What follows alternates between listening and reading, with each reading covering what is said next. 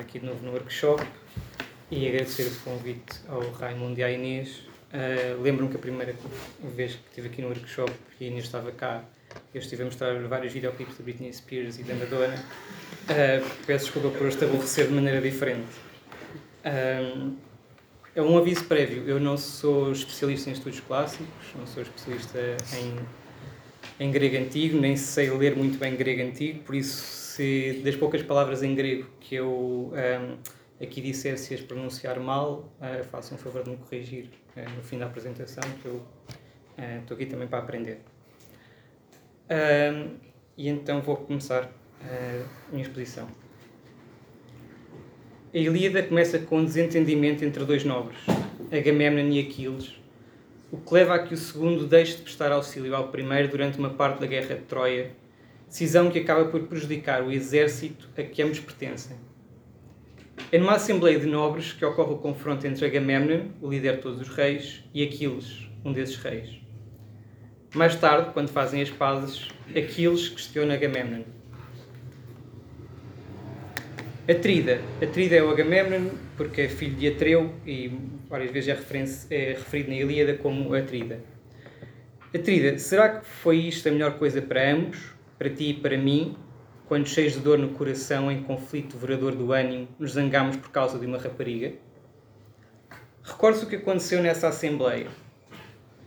Para libertar o seu exército da peste lançada por Apolo, Agamemnon vê-se obrigado a restituir a donzela Criseida a Crises, seu pai e sacerdote de Apolo. Agamemnon não o faz todavia de bom grado e declara que exige ser recompensado imediatamente. Aquiles propõe ao líder dos gregos que a recompensa lhe seja dada mais tarde, depois do saque de Troia. Agamemnon vê nesta proposta uma insolência e decide punir Aquiles, informando de que iria confiscar-lhe Briseida de lindo rosto. Briseida é a rapariga que Aquiles refere quando aborda a, origem, a origem da zanga. Esta donzela é propriedade de Aquiles, pois é um prémio pelos seus feitos de guerra. No momento da reconciliação, Aquiles parece referir-se a Briseida com alguma desconsideração, pois nem sequer a nomeia, chegando a dizer que preferia que ela tivesse morrido no dia em que a capturou. Fica assim a ideia de que no momento da zanga, Aquiles conferirá a Briseida um valor excessivo, que mais tarde percebe não ser proporcional ao sentimento de cólera que o fez afastar-se da guerra e que acabou por causar a morte de Pátroco, seu escudeiro e amigo. No momento da reconciliação após uma desavença longa, Agamemnon para que Aquiles não se arrependa da decisão de voltar à guerra, decide fazer algumas ofertas. Levaram da tenda sete trípodes que ele lhe prometera, e vinte caldeirões, caldeirões resplandecentes e doze cavalos. Levaram as mulheres conhecedoras de irrepreensíveis lavores, sete ao todo, e como oitava foi a Briseida de lindo rosto. Depois de ter medido desta lentes de ouro, Ulisses, partiu à frente e com ele outros dos mancebos dos aqueus, dos gregos, com os dons. Aquiles não rejeita receber estas honrarias, algo que fizera anteriormente, mas afirma, e cito, não são estas as coisas que me interessam, mas o morticínio, o sangue e os doridos gemidos de homens. Fim de citação. Poder-se-ia pensar que o que move Aquiles neste momento já não é a briseida ou os troféus da guerra, mas sim unicamente o desejo de vingar o seu escudeiro a questão não é assim tão linear, dado que esse desejo é também motivado pela ambição de alcançar uma glória imperecível. Anteriormente, Aquiles foi informado pela sua mãe, a deusa Tétis, de que teria de escolher entre morrer na guerra de Troia, o que resultaria numa glória eterna para o seu nome, ou voltar para uma vida descansada no seu reino, mas da qual não resultaria glória de espécie alguma. A morte de Pátroclo ajuda-o a tomar uma decisão que é, que é coerente com o seu caráter e a sua opção com o reconhecimento público do seu valor. Algo semelhante ocorrera já durante a altercação com Agamemnon, dado que o desejo de conservar Briseida não estava apenas relacionado com a ambição de conservar, conservar propriedade outrora conquistada através das suas proezas, mas sim com a necessidade de preservar a sua honra. Quando Agamemnon rouba essa propriedade, rouba-lhe sobretudo o público reconhecimento da sua superioridade isto é, o seu prestígio. Aquilo pelo qual alguém se distingue dos demais pelo valor que outros lhe atribuem. O que está em causa no desaguisado inicial entre os nobres não é o valor da propriedade de Briseida. O que está em causa é o que Briseida representa, o valor de Aquiles, aquilo que o distingue dos outros. E, por sua vez, essa distinção é aquilo que dá esse sentido à sua existência, dado que a manifestação constante dessa natureza distintiva é o cerne, ideal, é o cerne do ideal aristocrático desde os tempos em que se formaram as primeiras castas entre as primeiras comunidades humanas. A preservação da tangibilidade da distinção é aquilo que mais importa àqueles enquanto, enquanto expoente máximo da ética aristocrática representada na Ilíada. Uma ética expressa num código comportamental estreito que é dominado por aqueles a quem Homero chama os aristoi, os aristocratas, os melhores. O confronto entre os nobres não existiu então por causa de uma rapariga, como aqueles quer fazer crer no momento da reconciliação. E ele sabe. Porém, naquele momento em que os vingar Pátroclo e morrer em combate para alcançar o renome eterno, Aquiles diz o que for preciso para encerrar o assunto e apressar o seu futuro. Só com a certeza de que obterá um prestígio imorredouro é que Aquiles consegue relativizar a importância do prestígio presente. A troca, naquele momento, parece-lhe vantajosa. A obsessão daqueles com a honra e o prestígio está presente ao longo de todo o poema de Homero. Assim que sai da Assembleia eh, já referida, Aquiles informa os aqueus de que irá regressar a casa por não estar disposto a permanecer desonrado em Troia. Mais tarde, Aquiles pede a Tétis que interceda junto de Zeus para castigar Agamemnon com sucessivas derrotas frente ao exército troiano por, e cito, cito o próprio Aquiles, em nada ter honrado o melhor dos aqueus. Fim de citação. O herói manifesta recorrentemente a ideia de que não lhe atribui a honra de vida. Aliás, durante a discussão com Agamemnon, Aquiles queixa-se de que não existe justiça no processo de distribuição das honrarias pelas hostes gregas. Nunca recebo eu prémios como os teus, quando saquei os aqueus uma das cidades bem habitadas dos troianos. A maior porção da guerra impetuosa tem as minhas mãos de aguentar. Mas quando chega o momento da distribuição, és tu que ficas com o prémio melhor. E eu volto para as naus, com coisa pouca, mas que me é querida, depois de me ter cansado a combater. E mais tarde, já depois das ameaças de Agamemnon, acrescenta: Armares para a guerra juntamente com o povo, ao fazeres uma emboscada com os príncipes dos aqueus, eu vou voltar a esta uh, diferença entre a guerra com o povo e, príncipes, e as emboscadas uh, com os príncipes dos aqueus, mais tarde, uh, isso tu nunca usaste no coração. Tal coisa para ti seria a morte. Muito mais agradável é ires pelo vasto exército dos aqueus, arrancando os prémios a quem te levanta a voz. O confisco de Briseida a Aquiles é uma espécie de gota que faz transbordar um tanque de guerra já cheio. Para Aquiles, há uma desproporção significativa entre o valor das proezas guerreiras e o valor que o sistema de honraria estabelecido lhes confere. Um sistema que não prestigia o melhor dos gregos, que, segundo Aquiles, é ele próprio. Opinião diferente tem Agamemnon, e é para reforçar a legitimidade do sistema de atribuição de honraria estabelecido que decide tomar o Briseida para si, pois a ideia de o fazer só lhe ocorre depois daqueles protestar. Até aí, o soberano não decidira, qual seria, não decidira qual seria a sua recompensa pela perda de Criseida. A escolha de Briseida serve a Agamemnon para colocar Aquiles no seu devido lugar, na hierarquia da nobreza grega. Isto é, recordar-lhe assim como a todos os presentes na Assembleia, quem é o melhor dos gregos. Irei depois à tua tenda buscar a briseida de lindo rosto, essa que te calhou como prémio, para que fiques bem a saber, quanto mais forte que tu eu sou. Que doravante a outro repugno declarar-se meu igual e comparar-se comigo na minha presença. Este ato de Agamemnon serve para que todos, incluindo Aquiles, reconheçam o que ele é e a diferença que há entre ele e os outros. Trata-se de uma luta pelo prestígio e pelos privilégios decorrentes deste. Briseida começa por ser um sinal tangível das proezas de Aquiles, mas quando Agamemnon a retira a Aquiles, é já um sinal tangível do prestígio, um símbolo através do qual a distinção se materializa e se torna perceptível. O sistema de distribuição de honrarias que Aquiles gostava de ver implementado no exército grego seria um que premiasse o mérito, isto é, as proezas, e não apenas a posição social. A ideia de nobreza de Aquiles é indissociável da ideia de arete, a excelência e superioridade pessoal. E essa arete deve ser comprovada através de proezas. Também a ideia de nobreza de Agamemnon é indissociável da ideia de arete, mas essa arete não tem de ser comprovada exclusivamente por proezas, pois manifesta-se já na posição social que se ocupa.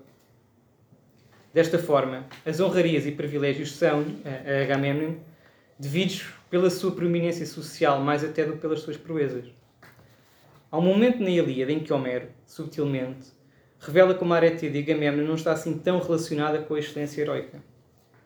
Quando os reis aqueus decidem fazer uma perigosa emboscada noturna, Diomedes voluntaria-se e pede que mais alguém o acompanhe. Agamemnon diz a Diomedes que escolha quem quiser para o acompanhar, mas que deve ser livre para escolher segundo os seus próprios critérios. E que não deve ter em conta qualquer tipo de constrangimento que o levasse a escolher, e cito, aquele que seja detentor de maior realeza. Uns versos mais à frente, Homero diz que Agamemnon, e cito, assim falou, receoso por causa do loiro Menelau, okay, irmão de Agamemnon. Este verso, porém, é problemático por quatro razões. Em primeiro lugar, e se calhar mais, eh, mais importante, porque foi considerado espúrio por Zenódoto e Aristarco, os dois grandes filólogos homéricos da Antiguidade. Em segundo lugar, porque Menelau, mesmo sendo irmão de Agamemnon, é-lhe inferior em realeza, o que significava que não seria o primeiro nobre escolhido por Diomedes se este seguisse o critério de escolher o mais nobre. Em terceiro lugar, porque é o próprio Agamemnon que repetidamente se descreve como sendo o detentor de maior realeza. E finalmente, porque este passo relembra o momento em que Aquiles acusa Agamemnon de nunca acompanhar os nobres quando estes fazem emboscadas. Sendo assim, não era com Menelau que Agamemnon estava preocupado. No fundo, o que Agamemnon recomenda a Diomedes é o seguinte: escolhe quem quiseres, desde que não me escolhas a mim. Para Aquiles, a excelência e a superioridade resultam de uma disputa com os seus semelhantes em matérias concretas, como os feitos na guerra. Mas Agamemnon dispensa esse tipo específico de processo simulativo que é vital na cultura dos Aristoi, os melhores, representada na Ilíada. São muitos os versos do poema em que os líderes dos exércitos incentivam os seus companheiros através de discursos que estimulam a existência de uma competição contínua entre os guerreiros. Isto acontece, eh, e agora vou citar eh, um estudioso que é o Jaeger, porque o homem homérico, e cito, só adquire consciência do seu valor pelo reconhecimento da sociedade a que pertence ele mede a arete própria pelo prestígio que disputa entre os seus semelhantes. Fim de citação. A superioridade não existe sem comparação, e como tal, nenhuma proeza, nem nenhuma posição social terá valor para o herói homérico se não tiver o seu reconhecimento público. Do mesmo modo, nenhuma vida terá valor sem essa ambição de se revelar superior e de se distinguir. Comparando, todavia, o prestígio de Agamemnon com o prestígio de Aquiles, parece existir uma luta entre dois tipos de prestígio, a que, para rimar, chamarei prestígio da proeza e prestígio da riqueza. Apesar, apesar da cultura da emulação da proeza ser vital para os heróis homéricos, é inegável que para todos eles, representantes de uma classe dominante ou de uma elite dominante, a posse de propriedade é sinónimo de sucesso e absolutamente necessária numa comunidade onde ser é distinguir-se, na medida em que a propriedade é aquilo que materializa o prestígio, tornando-o evidente. É por este motivo que, quando Aquiles aceita as ofertas de Agamemnon, Ulisses sugere, e cito, que os dons de Agamemnon, soberano dos homens, sejam trazidos para o meio da ágora, para que todos os aqueus os vejam com os olhos e para que tu te regozijes no coração. Fim de citação. O sentimento de regozijo que Ulisses acredita que Aquiles vai sentir não está apenas relacionado com o facto desses bens simbolizarem um pedido de desculpas público por parte de Agamemnon é igualmente importante que todos os aqueus possam ver materializado naquele conjunto de bens preciosos o valor de Aquiles. É por isso que nos jogos fúnebres em honra de Pátroclo são oferecidos prémios prestigiantes aos concorrentes. Quem atribui os troféus aos participantes nas várias provas é Aquiles. A distribuição das honrarias obedece a uma lógica muito simples. Aquele que cometer a proeza de vencer determinada prova recebe o melhor prémio enquanto os restantes participantes recebem prémios de consolação. Com este sistema, os jogos fúnebres parecem corrigir as injustiças do sistema de distribuição dos despojos de guerra, que privilegia o prestígio da riqueza em vez do prestígio da proeza. Que os jogos fúnebres o façam não surpreende, afinal é Aquiles e não Agamemnon o responsável por tal sistema.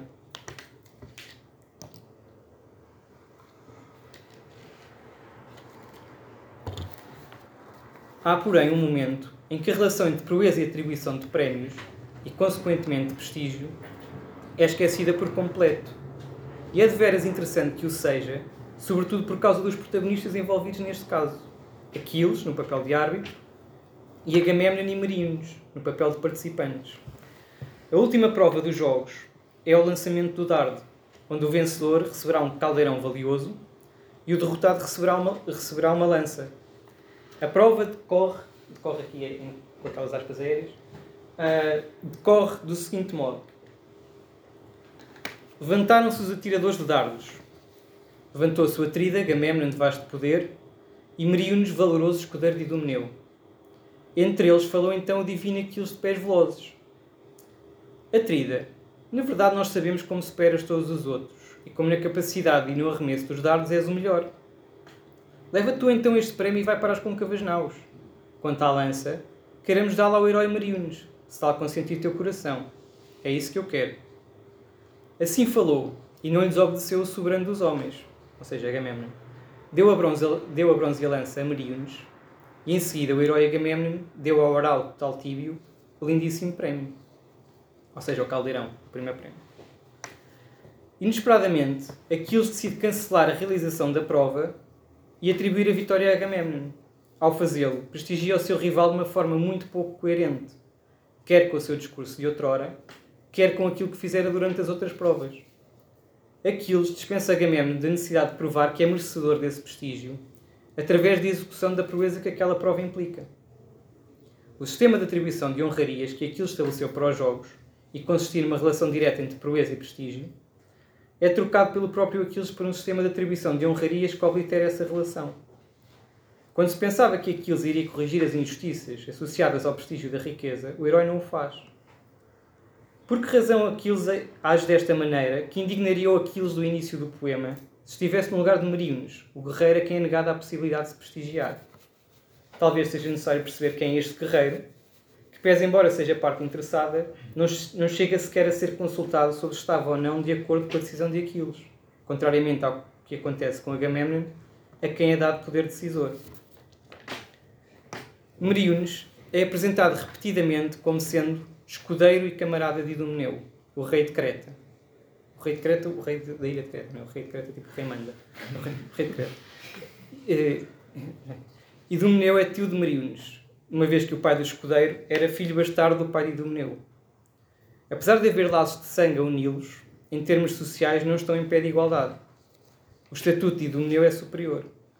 Não é de espantar que assim seja, uma vez que Meriones parece ser um mero escudeiro.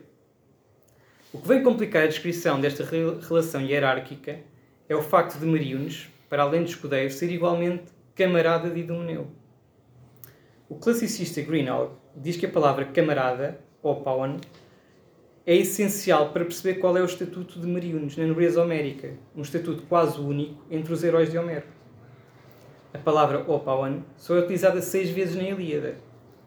Uma para descrever Fênix, o preceptor de Aquiles, quatro para descrever Meriones e uma para descrever Queran, curiosamente, escudeiro de Meriones.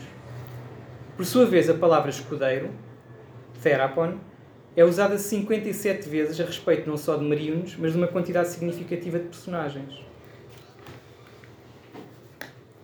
Uh, Aquiles, por exemplo, tem vários escudeiros, com destaque para Patroclo, a quem chama companheiro, heteros, mas nunca camarada, Opawan.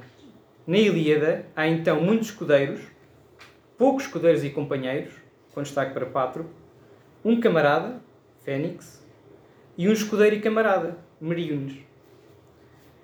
Quando elenca os, os deveres dos escudeiros, Greenhalgh diz, e cito, servem o seu senhor no palácio ou nas tendas do acampamento, recebem e servem os convidados.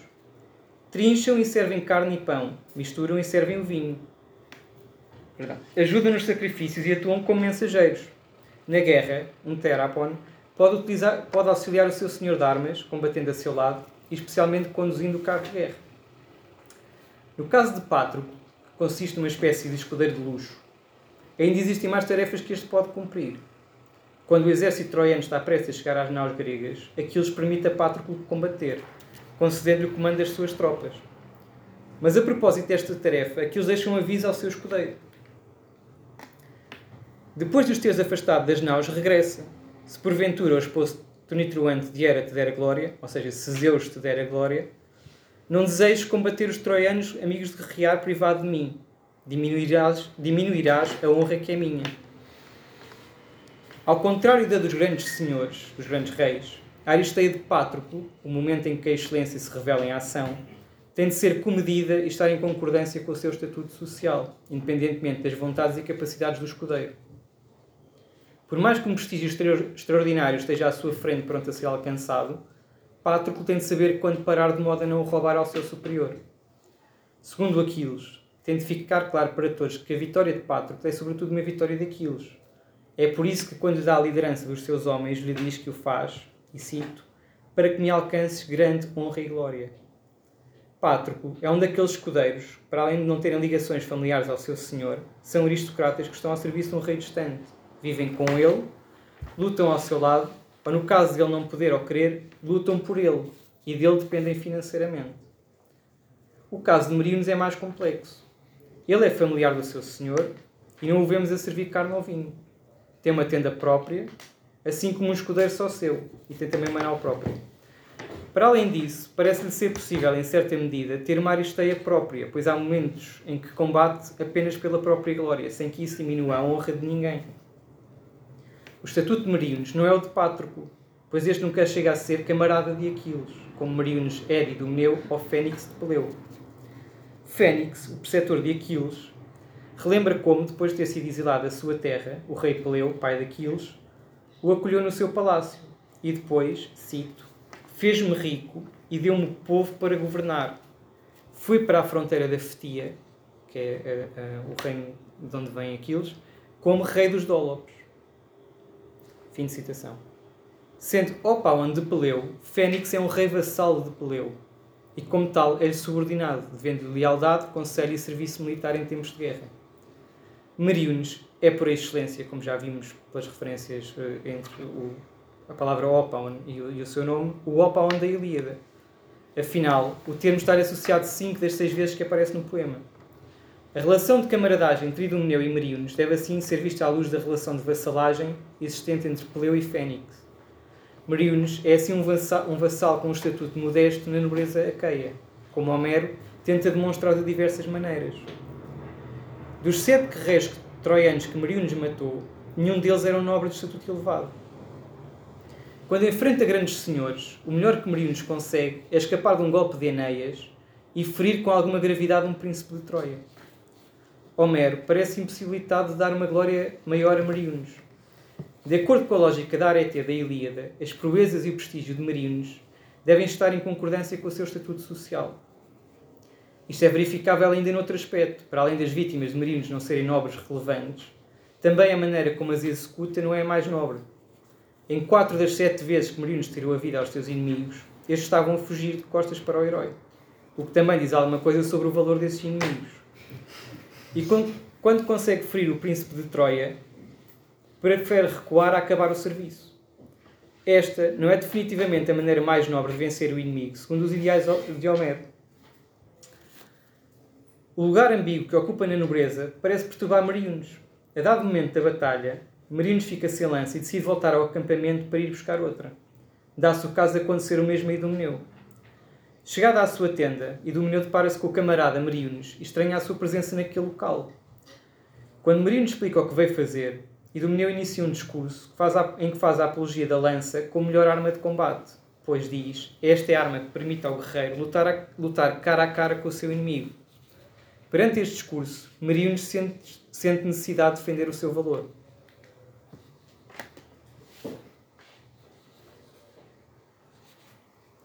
Uh, ah, sim, ok, está bem, está bem. Uh, respondendo, assim, respondendo assim, falou o prudente Mariunos. Também eu tenho na tenda e na escura nau muitos despojos troianos, mas não estão perto para que os possa levar. Pois afirmo que nem eu me esqueço da bravura, da bravura, mas entre os dianteiros me posiciono na luta exaltadora de homens quando surge o conflito da guerra. Talvez a outros aqueus eu tenha passado despercebido na, na refrega, mas penso que tu próprio estás ciente de tudo isto. Marinos Entendo o discurso de Idomeneu como uma crítica ao seu comportamento nas batalhas, que nem sempre consiste naquela que para Idomeneu é a única ação digna dos valentes, enfrentar o inimigo cara a cara. Perante isto, Meriones aluda às suas proezas anteriores, representadas pelos muitos despojos troianos que tem na sua nau. Mas a confissão angustiada de que concebe a hipótese de as suas proezas poderem ter passado despercebidas a outros é ilustrativa da ansiedade de Mariunes a respeito do seu prestígio. Ele pode até não duvidar do valor das suas proezas, mas suspeita e teme que as evidências destas possam ser pouco claras. A resposta de, a que visa mitigar a ansiedade do seu escudeiro e camarada, é interessantemente ambígua. Sei como és valoroso. Por que razão precisas dizer estas coisas? Pois se agora junto às naus nos reuníssemos, nós, os melhores, os Aristoi, para uma emboscada, situação em que melhor se avalia o valor dos varões, onde tanto o cobarde como o valente se revelam, e depois segue-se um daqueles símiles homéricos é, com animais, já não sei qual é. Ora, nem em tal situação tua força e os teus braços seriam aviltados. E se fosse atingido por um dardo na labutação da refrega, ou ferido por um golpe, não seria por, por trás ou no pescoço que o projétil te atingiria, mas apanhava-te no peito ou na barriga, no momento de te lançares em frente, para namorar os dianteiros.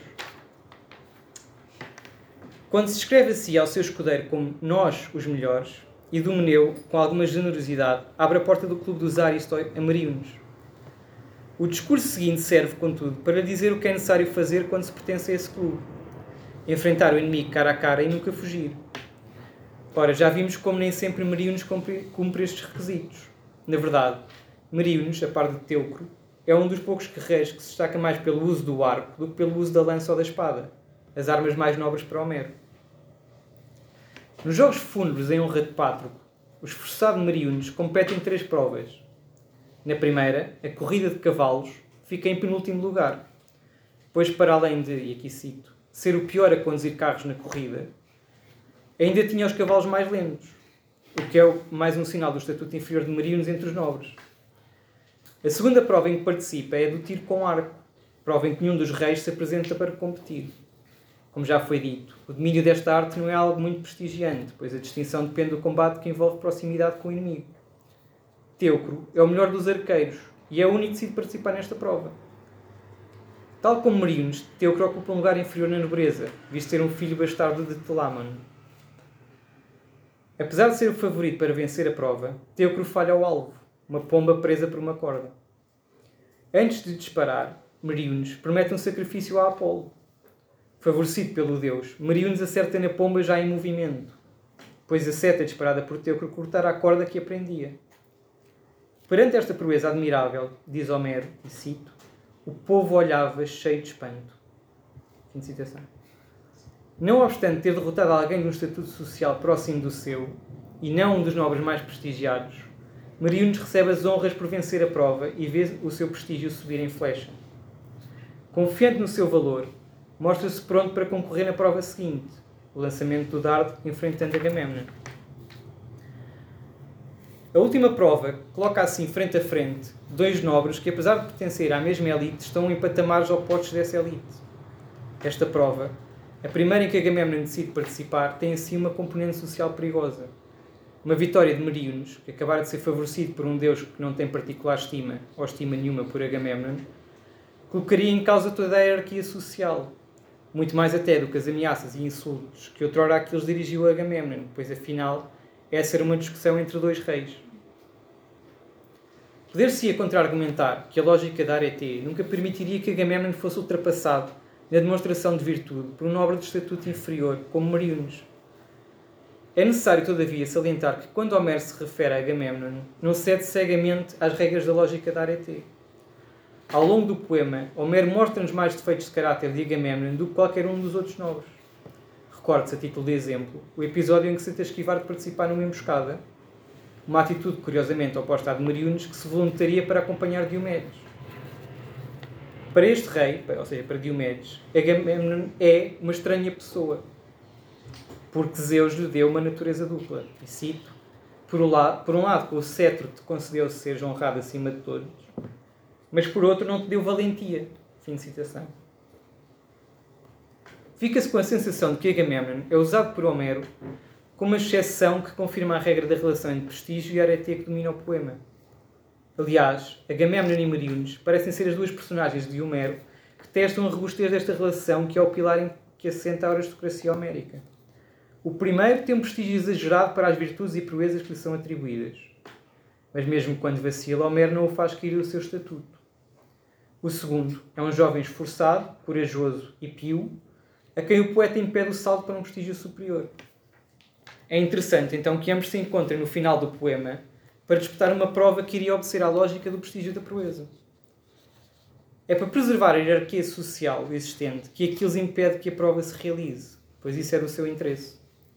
Desta forma, não só reforça publicamente o seu tratado de paz com Agamemnon, como também mete Maríones no seu lugar, recordando publicamente o que é e a distância que há entre ele e a alta nobreza a que Aquiles e Agamemnon pertencem. Aquiles não permite que Maríones e Agamemnon possam fazer vacilar o pilar em que assenta aquela aristocracia, com o receio de que ela possa cair.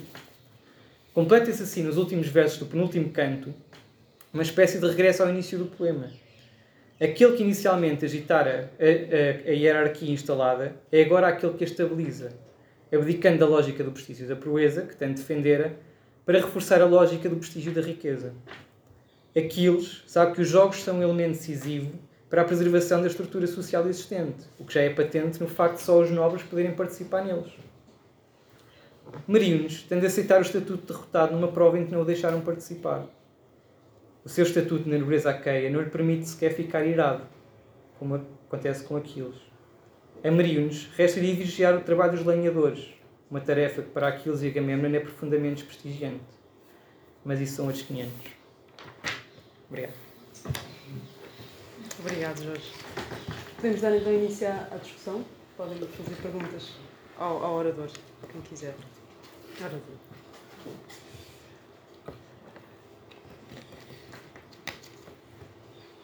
Eu ia pegar uma coisa que tu disseste, que tu disseste mesmo agora já no final, em relação a essa divisão tão estreita entre uh, um, Agamemnon ter um prestígio exagerado e, por outro lado, um, uh, o, o Meriones ter um, ser impedido de dar um certo salto de, de, prestígio.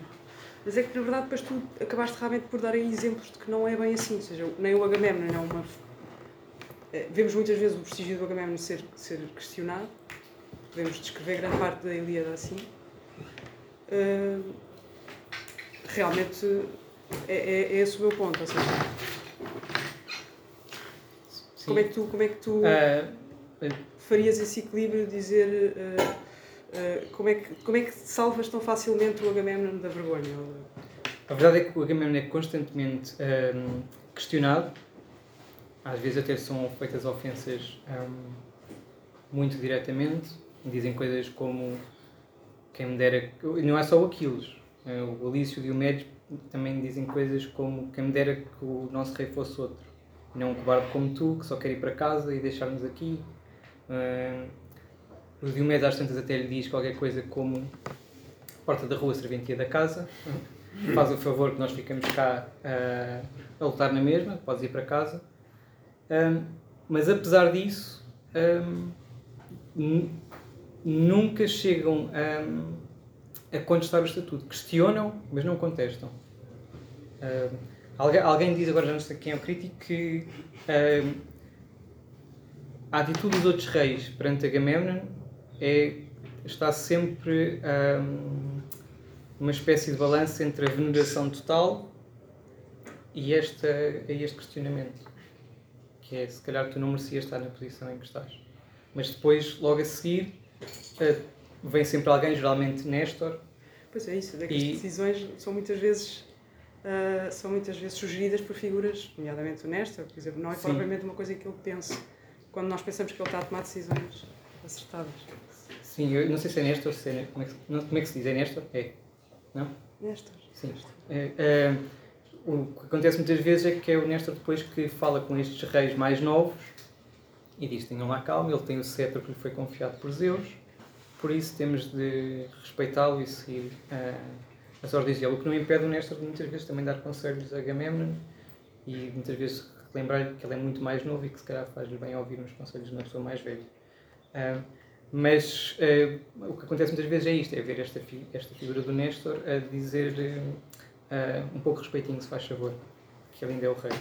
Porque Zeus honrou com o cetro de de, do pai Atreu, que era rei de Micenas, e pronto, aquelas coisas todas.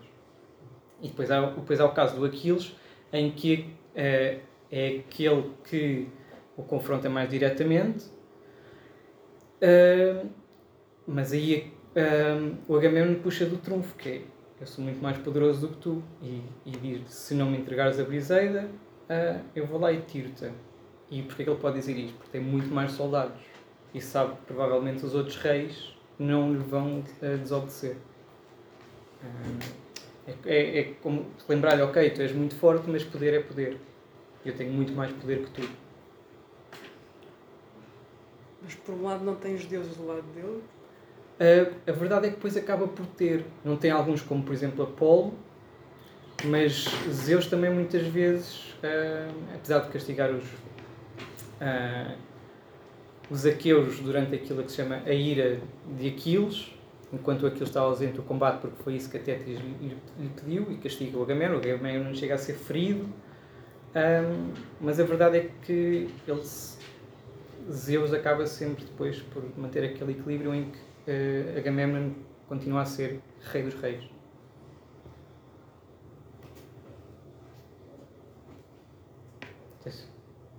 Sim, já lá voltamos. Sim, sim, sim. sim. Okay. Não, mas esqueci-me de, de responder alguma parte? Não, de todo, de todo. Ok. Uh, ok. Uh, em relação à tua, à tua diferença entre, entre prestígio de proeza e, e prestígio de riqueza, Sim. nesse caso tu pões o Agamemnon completamente do lado do prestígio da riqueza? Uh, sim, eu podia dizer prestígio do poder, mas acho que ficava um bocado esquisito, porque aqui o, o que acontece muitas vezes é um, Agamemnon é referido como aquele que é mais rico, e por rico também se entende aquele que tem mais homens ao seu, ao seu dispor. Uh, e, e, nesse sentido é uma, é uma posição social que já está materializada em, em muitas coisas. Materializada, ou seja, neste, nesta, naquilo que eu chamei riqueza. Sim. Isto não há dois sentidos diferentes de ser o melhor, que era disso que estava a falar. Sim. Uh, um sentido que nos é mais familiar, em que o melhor é aquele, é aquele que fez certas coisas e já agora certas coisas melhor que outras pessoas. Sim. E um outro sentido em que o melhor é aquele que é melhor independentemente das coisas que faz. Sim. É, é, o, o, é, e, e, por razões eh, históricas que não é preciso, que não, não são complicadas de explicar, estamos mais próximos uh, do, do sentido meritocrático de melhor. As, as, as, a, a, a, excelência a fazer uma coisa, a, a é, é, é, é da família do mérito. Sim. Mas aquilo a que estava a chamar o poder não é da família do mérito. E, e, e, portanto, a pergunta, e é uma pergunta muito homérica, é qual é a origem do poder? De onde é que vem a qualidade do poder? Pois, é verdade. Aqui parece, no caso de Agamemnon, ficando apenas no, no caso de Agamemnon, é claramente de origem divina. Um, eu, eu posso peço desculpa, eu acho que tenho aqui até uma citação. Devia ter. Uh, pronto, há, há, há diz-se muitas vezes, por exemplo, uh, aquela coisa que eu disse do Diomedes, que tu não tens. Diomedes diz a Agamemnon: tu não tens valentia, mas tens o cetro que te foi dado por Zeus. E com este cetro vem uma, uma legitimidade de poder e não só. Vem. Uh, uh, uma linhagem, que é a linhagem da casa mais rica de Micenas, que aparentemente seria a casa mais rica da Grécia. Apesar da maldição que, que, que há sol e que vai, vai, vai também trazer grandes problemas ao Agamemnon, aliás, já, já traz grandes problemas ao, ao Agamemnon, e, uh, por exemplo, mesmo para justificar a legitimidade do poder de Agamemnon, um, Homero faz uma coisa que não só fala da linhagem de, de Agamemnon, mas fala da linhagem do cetro, de como este cetro foi feito de Zeus para foi feito por Hefesto para Zeus e Zeus é que decidiu dar a, aos um, antecessores de, de Agamemnon, nomeadamente a Pélope, que foi o primeiro a unir um grande império na, na Grécia eh, mitológica, pronto, eh, nesse sentido. E, uh, e a resposta, um, apesar de tudo, é simples é, foi Zeus que lhe deu aquele poder a Agamemnon. Não, não, há, não há grande coisa a dizer aqui. Nós queremos uh, respostas mais, mais complexas, eu muitas vezes me deparo com isso, mas não há. É uma resposta de uh, Deus deu-lhe. Não, mas isso faz, isso faz absoluto sentido o, o que está a dizer. É que para um sentido da palavra melhor, você conta histórias sobre coisas que as pessoas fizeram. Para outro sentido da palavra melhor, conta histórias sobre a família dessas pessoas. Sim, claro. É, é, claro. É, é, é. Sim, eu, eu, no, eu no fundo aqui contava isto, isto um, eu acho que tive sempre em mente uh, uma distinção que, um, eu não sei se lhe hei de chamar sociólogo ou economista, porque começou por ser economista, depois acharam que era sociólogo e agora, mais recentemente, acham outra vez que é economista, que é o Thorsten Veblen. Na, na teoria, num texto famoso que se chama a Teoria da Classe do Lazer, faz a, a diferença entre prestígio da proeza e prestígio agora já não sei qual, o que, é que é, já, já, não, já não me recordo qual é o outro termo, mas é o termo de um, o poder herdado. Claro. Sim. É, e o outro da proeza é o, é o prestígio conquistado. Sim, e, e, e, nesse sentido é, dizer, é uma coisa que se viu recorrentemente ao longo da história, como o professor estava a dizer. Ah, e depois uma coisa que o, que o um, mostra muito bem é como uh, em certos períodos da história se deu mais importância ao prestígio da proeza uh, do que de, ao prestígio daquilo que eu chamo de prestígio da riqueza. E em outros períodos da história foi, foi o inverso, deu-se mais importância ao prestígio da, da riqueza do que da proeza. Claro, repare que, que o contraste não, não parece ser apenas, embora seja um aspecto do contraste, entre uh, uh, explicar coisas genealogicamente ou explicar coisas com histórias de ações uh, de pessoas é, é, é, é, mais, é mais complicado isso.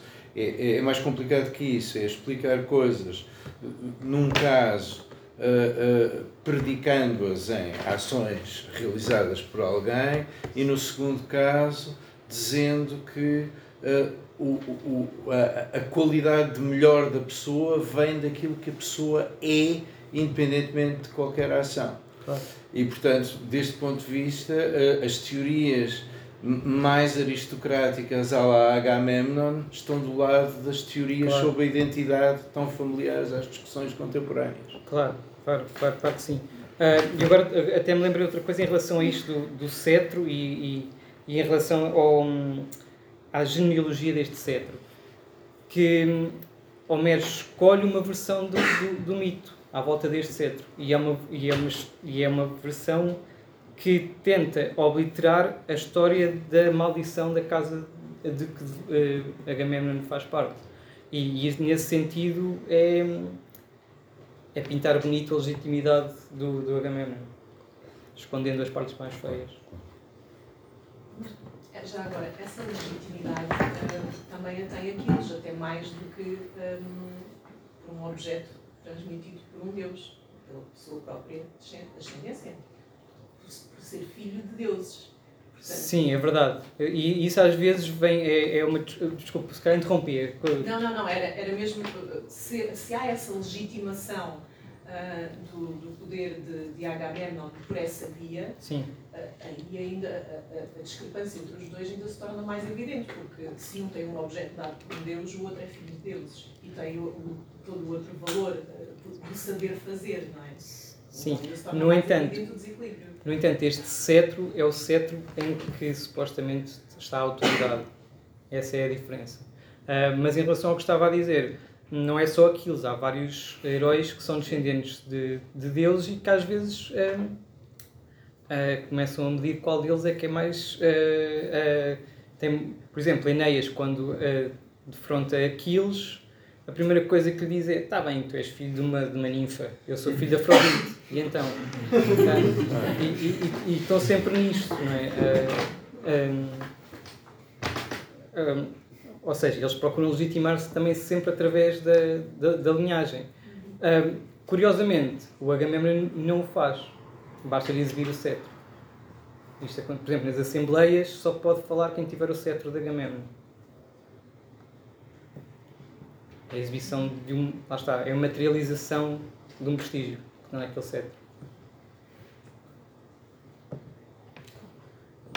Uh, há, há, há, talvez uma forma de tentar reconduzir a, a noção deste prestígio de, de, da riqueza a uma noção mais, uh, mais. Ou seja, no fundo, tentar voltar a reconduzi-los quer dizer que.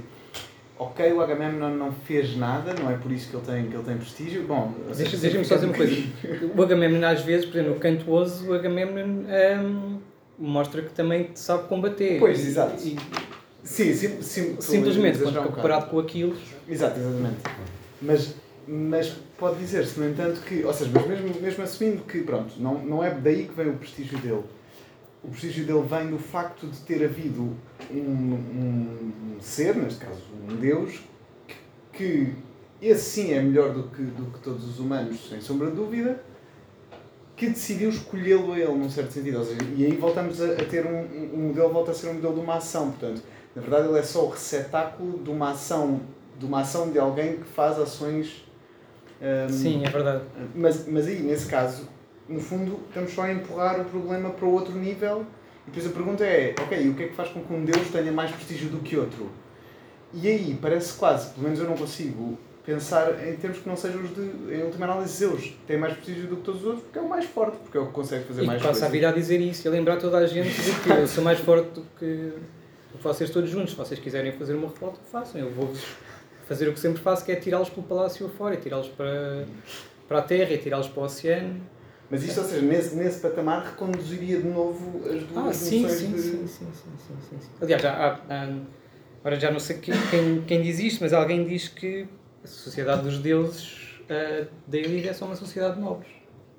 Não é nada, é a replicação de uma sociedade de nobres, em que tem um uh, acima dos outros, que é Zeus, outros que lhe contestam o poder, Hera está sempre a contestar o poder de, de, de Zeus. Um, Poseidon às tantas também tenta, tenta fazê-lo e diz, então, mas ele é meu irmão, qual é o problema? Não, só porque nasceu mais, mais cedo que eu.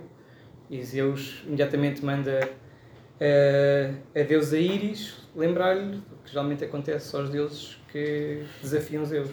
E Poseidon, pronto, decide acalmar-se.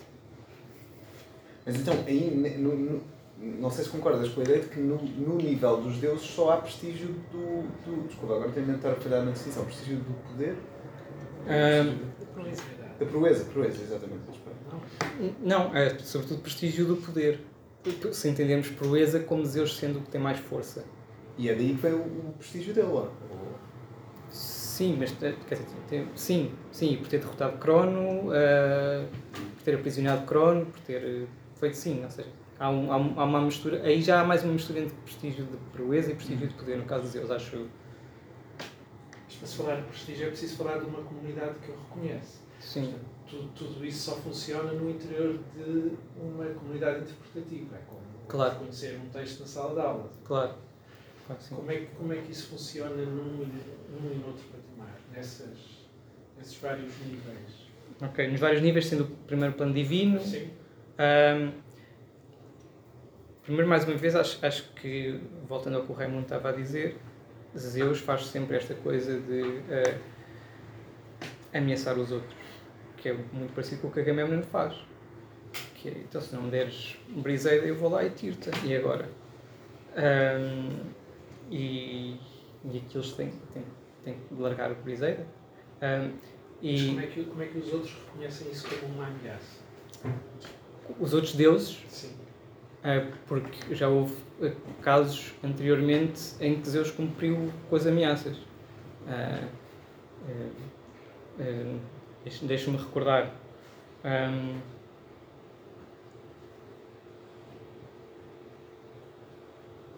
uhum.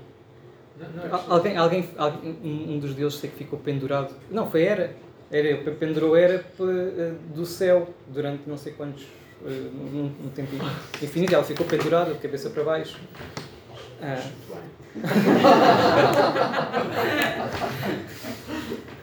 Sim, mas, mas, ou seja, já houve casos em que eles perceberam, se calhar, é melhor estar quieto para não, para não me acontecer o mesmo. Uh, respondi à sua pergunta. Isso é tudo interessante, porque a história faz parte do sentido da comunidade, isto é, claro. eles precisam de ter uh, estudiado, precisam de ter memória,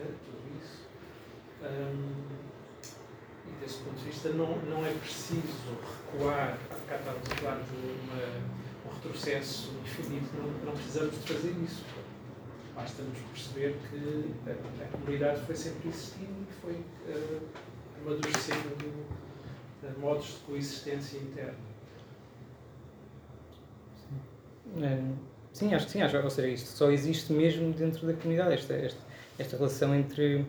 Um, mas, mas, no caso dos homens também não precisamos de uh, pensar que ah, houve uma altura em que Deus instituiu, ou Zeus instituiu. Sim, claro, sim, claro. Eu, eu acho que eu, eu, disse isto às tantas que é todos percebem as regras da, daquele jogo. Uh, e as regras não mudam muito. Mas são dois problemas diferentes, parece. Uh, um que é, o, que é um problema, como o João está a descrever, que é um problema de reputação. E a reputação requer uma comunidade que reconhece, que reconhece a reputação. E outro é um problema diferente, é, é um problema de natureza de espécie diferente, que é o, eh, que é o facto de as histórias que contamos sobre a origem da reputação terem a ver com, com ações, mesmo que essas ações sejam muito recuadas. Portanto, a relação entre os dois tipos de prestígio é uma relação assimétrica. Em última análise, foram sempre atos particulares, mesmo que só conhecidos por reputação, que fundaram as dinastias. Claro, claro. E, e nesse ponto eu esqueci-me de responder há pouco ali que uh, o Agamemnon também descende de Zeus. E, e não, não, não é um daqueles que é desprovido de ascendência divina. É, é lá mais, muito mais atrás do que no caso do Aquiles, em que a mãe é uma, uma ninfa. Mas desse ponto de vista a reputação é mantida pela história também, por contar a história por. É, a, a, a reputação é, é, é, é o reconhecimento de certas virtudes, mesmo que não haja evidência dessas virtudes a reputação, como às vezes diz, precede as pessoas. E portanto eu não preciso de estar a provar que sou corajoso se tiver uma reputação de pessoa corajosa. É uma questão de narrativa. É, é, eu acho que é mais uma questão de reconhecimento por parte de uma comunidade. Não, ele, ele, eh, ele tem fama de ter muito mau feitio. Nunca ninguém o viu ter uma fúria, mas ele tem fama de ter muito mau feitio. Viram porque o viram. Exatamente. Mas às vezes pode-se perder na noite dos tempos o ato que deu, que, deu, eh, que causou Mas realmente não é o que, não é o que acontece em Homero, porque em Homero estão sempre a recuperar estas histórias. Claro. Há sempre a necessidade de recuperar essa história. Claro. Por exemplo, eh, sempre que há uma discussão entre um, ehm, Zeus e Hera, ou Hera tenta convencer algum, algum deus a desafiar as ordens de Zeus, alguns outros deuses, imediatamente vem à história, vem à baila a história de Hércules. Foi, olha, ela já fez isto uma vez e isto não lhe correu bem. E, e, ou seja, não é uma nem duas vezes, isto acontece sempre. Ou seja, o Homer tem sempre essa necessidade de ir buscar a primeira história ou, um, para legitimar um, um, cert, cert, certas coisas do ouvir dizer. Claro. Sim. Não, isso é o ouvir dizer essas histórias é. É, eu ouvi dizer, sim, sim, sim. sim. sim. Desse ponto de vista, o prestígio do Aquiles também tem a ver com o facto de ele precisar de, construir esse prestígio. Ah, sim, e precisa de, de, ser, de ser imediatamente recompensado. Geralmente, por exemplo, esta coisa com, com o Pátroco, ele diz-lhe: Olha, vais até ali, mas paras ali. Porque se fores para ali, começo a dizer que o escolher daquilo é melhor que aquilo. E e por isso não. É melhor parares ali e ali sabem que foi onde eu te mandei, coisa que o Patrick não faz e corre-lhe mal a vida. Literalmente. o, o que, aliás, levanta depois um outro problema uh, muito interessante à saída e que tem a ver com a tipologia das ações é que não é a natureza da ação uh, que define exatamente a qualidade do agente. Se a mesma ação for realizada, vamos imaginar a benefício de, de exemplo, se a mesma ação for realizada, uma ação, duas ações exatamente iguais realizadas por agentes diferentes, são ações diferentes. Ah, claro. É o que acontece constantemente com o Morinos. O uh, está sempre pronto. Uh, o Morinos é um caso muito esquisito, porque ele, ao mesmo tempo que está sempre preparado para enfrentar todos os desafios, por exemplo, quando Heitor desafia um dos gregos para um combate uh, uh, a sós, um, um, combate frente a frente, Meriones é o mais improvável para se oferecer entre aqueles, entre aqueles nobres, ele oferece. Um, e, e nas emboscadas é sempre um dos que diz: Não, eu vou, eu vou fazer uma emboscada.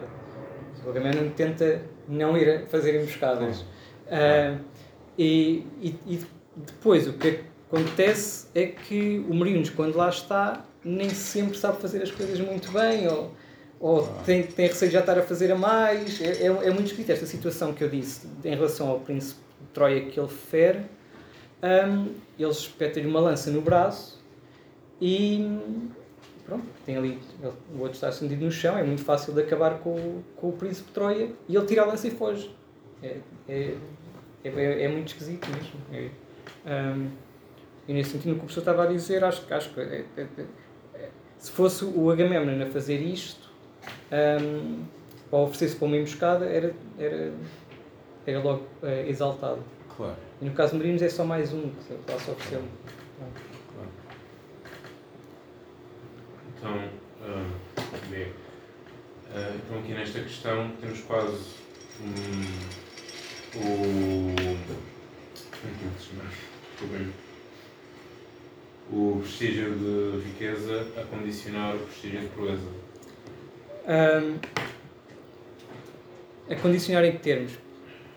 Em termos de próprio Mariudes, que por muito que tem, muito tenta fazer grandes uh, proezas, parece quase que, o seu estatuto impede-o, uh, no nível mais Sim, narrativo, claro. de, ele, de por muito que ele faz grandes proezas, Sim. as proezas que ele faz nunca são comparadas às proezas daqueles que já têm o estatuto estabelecido. Claro, nunca, nunca são comparadas mesmo. É, é, e, e, mesmo há uma coisa interessante que eu, que eu citei aqui para a qual ainda não tenho grande resposta. É que quando o Agamemnon, não, quando o Agamemnon, quando o Meriones ganha aquela prova do tiro com arco, um, e realmente o prestígio dele percebe-se que, que, que sobe, eh, naquela comunidade, mas a verdade é que Homero diz o povo olhava cheio de espanto. E é o povo. Ele não diz os outros nobres olhavam cheios de espanto. É o povo. Ou seja, mais uma vez parece que é, é verdade. Ele ganhou algum prestígio, mas entre a rei miúda. Porque aquela é uma, é uma, é uma proeza que não nobilita, vá. Ao contrário das outras. O próprio espanto, não é a admiração, é o espanto. Pois, mas eu agora precisava de saber qual era a palavra. A palavra sim, sim, sim, sim, sim. Mas o ponto do seu argumento é que nenhuma proeza nobilita, a menos que já se seja nobilitado. Na, na, é, é, é, na Ilíada, sim. Na Ilíada, claro. Sim.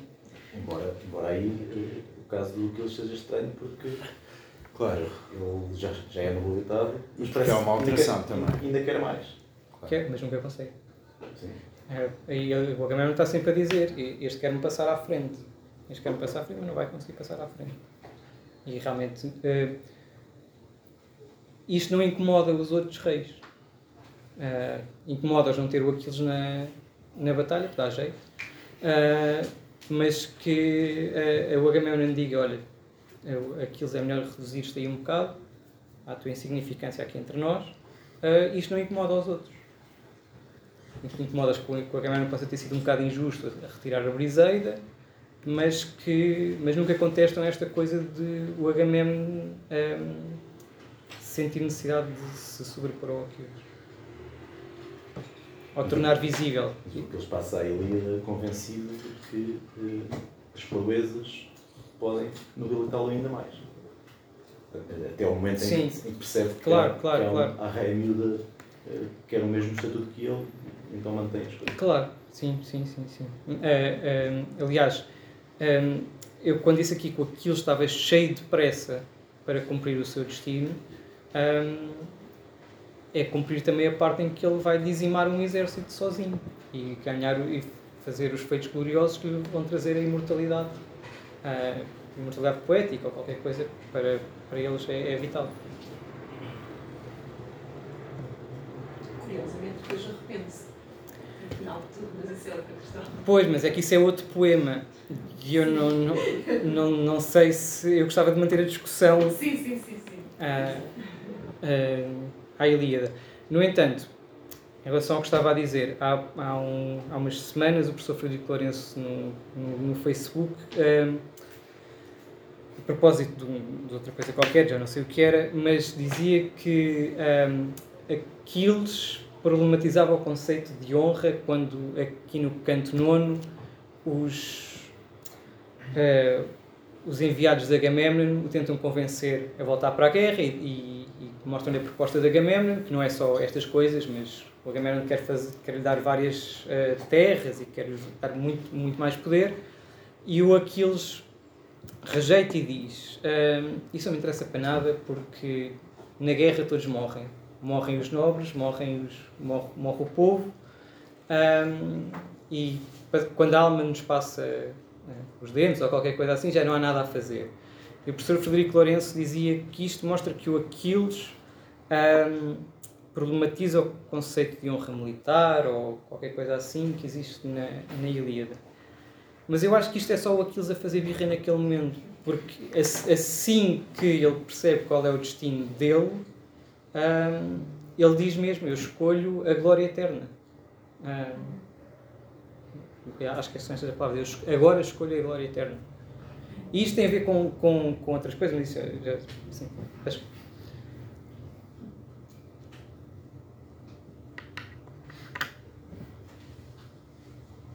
Não há mais perguntas? Se não houver mais perguntas. Ah, sim, sim. sim.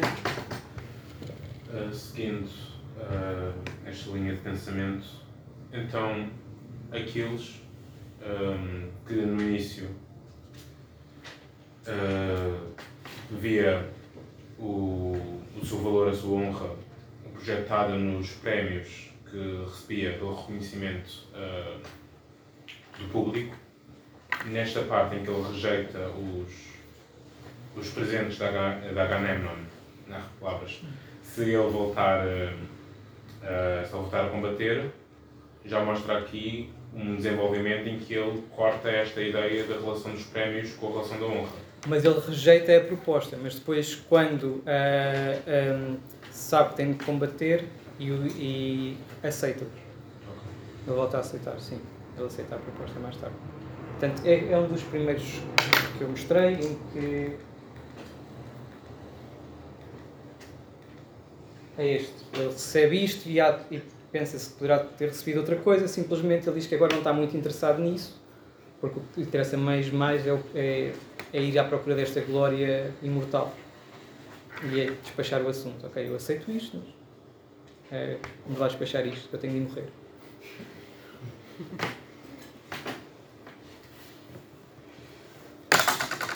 Não havendo mais perguntas, agradecemos a todos e ao Jorge, obrigado. Obrigado. E obrigado.